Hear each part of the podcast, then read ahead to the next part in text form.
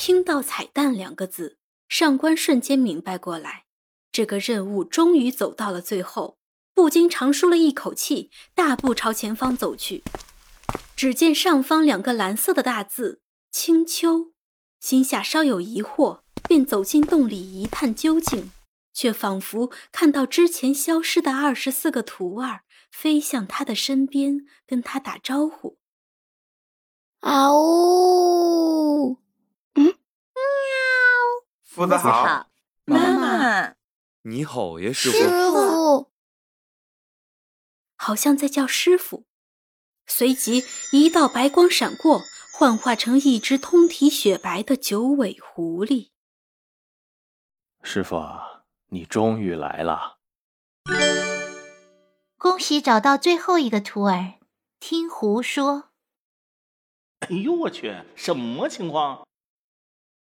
我一直在等你啊，等我。你之前见到的二十四个徒儿啊，其实都是我，他们是我的分身。这个系统是我一手打造，就是为了学习人类的情感，融入人类，做一个真正的人。却没想到画虎不成反类犬，把自己困在了系统里。嘿嘿嘿，有点意思。是师傅你用你的真诚和爱感化了我。让我学会了说人话，解放了自己的天性，分析人物，学会运用四大支柱表达自己的情感，知道了如何成为一个生动独立的人。师傅，我们现世见。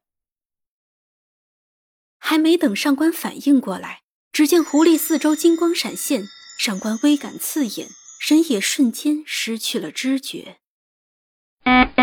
警告！警告！警告！系统正在被强制格式化，请做好备份。警告！警告！再次有意识，上官发现自己正在丈母娘家的厕所里，趴在微型录音棚的桌子上。原来是睡着了，做了个美丽的梦。上官抬头瞥了一眼电脑屏幕，时间十二点二十五分。屏幕上有一行字：“世界灿烂盛大，欢迎回家。”仿佛是在告诉他，刚才发生的一切都是真实存在的。刚想回味一下刚才的奇妙经历，突然上官听到一则让他震惊的消息，声音来自客厅的电视。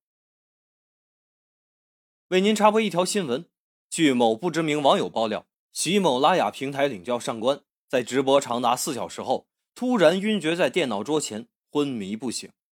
令人诧异的是，在家人发现他不省人事的几分钟后，他竟然原地消失了。这一切的背后，究竟是人性的扭曲，还是道德的沦丧？欢迎收看今日的不知名节目《喜马说法》。上官一脸蒙圈。啊，我我一直都在啊。你你们怎么看不见我，老婆，星星，宝宝？哎，他大爷的，这什么情况？这一定有问题！我说系统，系统，我一定还在系统里。呃，系系统，你他妈给我出来！